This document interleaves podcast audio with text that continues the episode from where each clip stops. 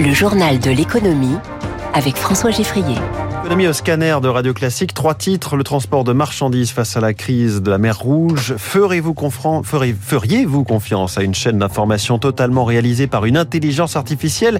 Aux États-Unis, CNN tente expérience. Et puis, nouvelle chance pour Jeff Bezos. Sa fusée doit redécoller plus d'un an après un crash.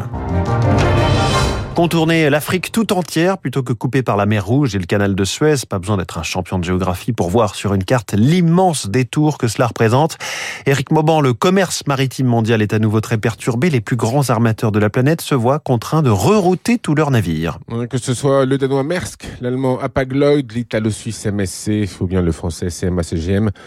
Personne ne veut prendre le moindre risque en traversant la mer Rouge. Les rebelles yéménites proches de l'Iran ayant multiplié les attaques au moyen de drones. Près de 40% du commerce mondial emprunte ce passage stratégique. En un mois, près de 2150 navires ont utilisé cette voie égyptienne.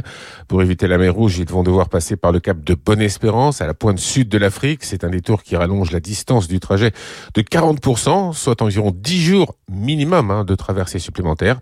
Cette tension géopolitique dans le Golfe Persique va augmenter le prix du fret, notamment les primes de risque de guerre, et risque de perturber aussi les chaînes d'approvisionnement mondiales. Selon l'agence S&P, les retards de livraison pourraient atteindre 10 à 15 jours. Pour le moment, les conséquences sont assez minimes. Certains navires se sont mis euh, en zone sûre en espérant un déblocage rapide de la situation. Faute de quoi, eh bien, c'est toute l'économie mondiale qui pourrait en souffrir. Éric Mauban en direct. On revient sur ce sujet de la mer Rouge et du commerce maritime mondial avec Étienne Lefebvre.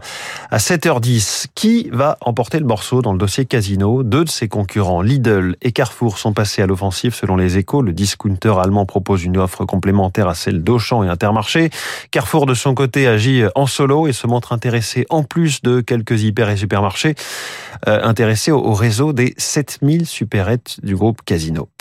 Six mois après être sorti de la composition du CAC 40, Vivendi la réintègre aujourd'hui à la place des Worldline. Un retour qui pourrait être de courte durée puisque Vincent Bolloré a l'intention de scinder le groupe en plusieurs entités qui seraient cotées en bourse. Si une telle perspective est confirmée, la présence de Vivendi dans l'indice phare de la Bourse de Paris pourrait donc être remise en cause, comme nous l'explique Michel Rumi, économiste associé au sein du think tank d'éducation financière SPAC. Ironiquement, oui, dans la mesure où Vivendi, qui était sorti il y a six mois, il revient. Il est revenu notamment parce que certains candidats qui étaient les mieux placés pour revenir, comme euh, Sodexo et Solvay, étaient déjà engagés dans un projet de scission. Donc, on l'avait accepté. Et puis, Vivendi, aujourd'hui, annonce son projet de scission. Et euh, du fait de cette scission, il ne répondrait peut-être pas aux conditions pour être un acteur majeur du CAC 40, c'est-à-dire un certain volume de capitalisation et de transactions. Et donc, on pourrait le voir disparaître. En tout cas, en matière de stratégie, ce projet de scission a de quoi surprendre les investisseurs, comme euh, l'explique Alexandre Baradez, responsable des analyses de marché pour le courtier IG que le timing est quand même très surprenant parce que quand vous devez rester dans le CAC 40, il faut que vous ayez un volume de transactions sur le titre, il faut que vous ayez une certaine capitalisation boursière. Et donc, si l'objectif de Vincent Bolloré est de sortir du coup de cette logique de conglomérat, c'est-à-dire que vous allez avoir des entités qui seront un peu plus petites, est-ce que l'une d'entre elles peut prendre euh, la place de Vivendi? À ce stade, c'est pas forcément ce qui apparaît comme le plus probable les marchés financiers à Tokyo, le Nikkei est en ce moment en recul de 0,70%, l'euro vaut 1,0913, le pétrole, le baril de Brent est à 77 dollars, il a grimpé euh, en lien avec le blocage de la mer Rouge euh, dont on parlait à l'instant avec Eric Mauban. La start-up américaine Channel One, va lancer dans quelques semaines un journal télé d'information euh, vidéo 100% généré par intelligence artificielle, pas de reporter, pas de rédacteur, tout est basé sur les sources présentes sur le web. Aux commandes, un seul rédacteur chef humain. Pourtant, l'entreprise promet des reportages de qualité avec la même rigueur journalistique que les JT classiques, le tout sans ceux qui font l'info habituellement et personnalisable selon ses goûts. Il sera diffusé ce journal sur le propre site de l'entreprise, Channel One, mais aussi sur le réseau social X. Petite révolution qui met à mal le journalisme à l'ancienne, Eric Kioch. Hello and welcome to Channel One. Voix posée, gestuelle maîtrisée, mais cette présentatrice n'a pas de nom. Elle n'existe pas. Comme toute la rédaction de Channel One, elle a été entièrement modélisée par intelligence artificielle. Nous allons vous montrer comment l'IA génère et renforce notre rédaction pour proposer un journalisme rapide et rigoureux.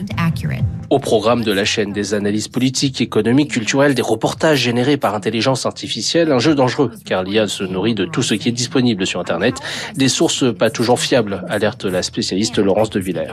Le vrai danger, c'est le monopole de l'information. Channel 1, qu'est-ce qu'il va faire? Il va niveler tout par rapport à ceux qui parlent le plus, qui sont le plus dans les médias. Les journalistes vont justement euh, permettre d'avoir plusieurs idées sur ce qui est en train de se passer. Autre ambition, la personnalisation de l'information. Si on est fan de sport, on aura plus d'infos sport, mais cela vaut aussi si on est de gauche ou de droite. Si on n'écoute jamais ce que disent les autres, on ne comprendra jamais en quoi ça peut être intéressant ou pas. Personnaliser sur les sujets qui vous intéressent, c'est la fin de l'information et de la liberté de chacun. Le journalisme devra faire avec l'intelligence artificielle, c'est certain, mais difficile d'y voir pour le moment la fin d'une profession sans prendre le risque de la standardisation de l'information. Éric Cuoche, dans le journalisme ou ailleurs, l'intelligence artificielle va peut-être détruire des emplois, mais aussi nécessiter de la main-d'œuvre, des ingénieurs spécialisés qu'il faut former.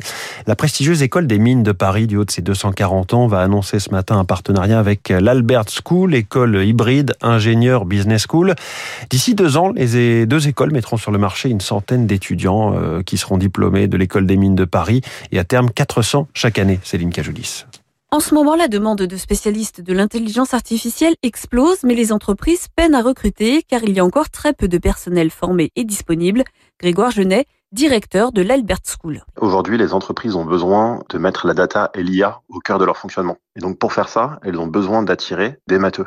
Mais des matheux qui comprennent aussi comment appliquer leurs compétences techniques au monde de l'entreprise. D'où euh, la nécessité aujourd'hui d'avoir plus de formations hybrides entre euh, les formations ingénieurs, donc très techniques, et les formations plus école de commerce, donc avec une, une réelle compréhension du fonctionnement des, des entreprises. Et pour aller plus vite sur les formations, l'école des mines PSL a besoin d'un partenaire plus jeune et plus agile.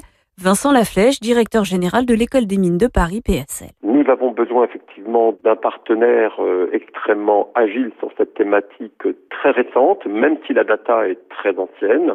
Effectivement, Albert School euh, apportait une formation de grande qualité. Nous avons les mêmes objectifs d'avoir des formations ouvertes, par exemple aux boursiers, et également des objectifs de mixité pour attirer des jeunes femmes sur ces nouveaux métiers.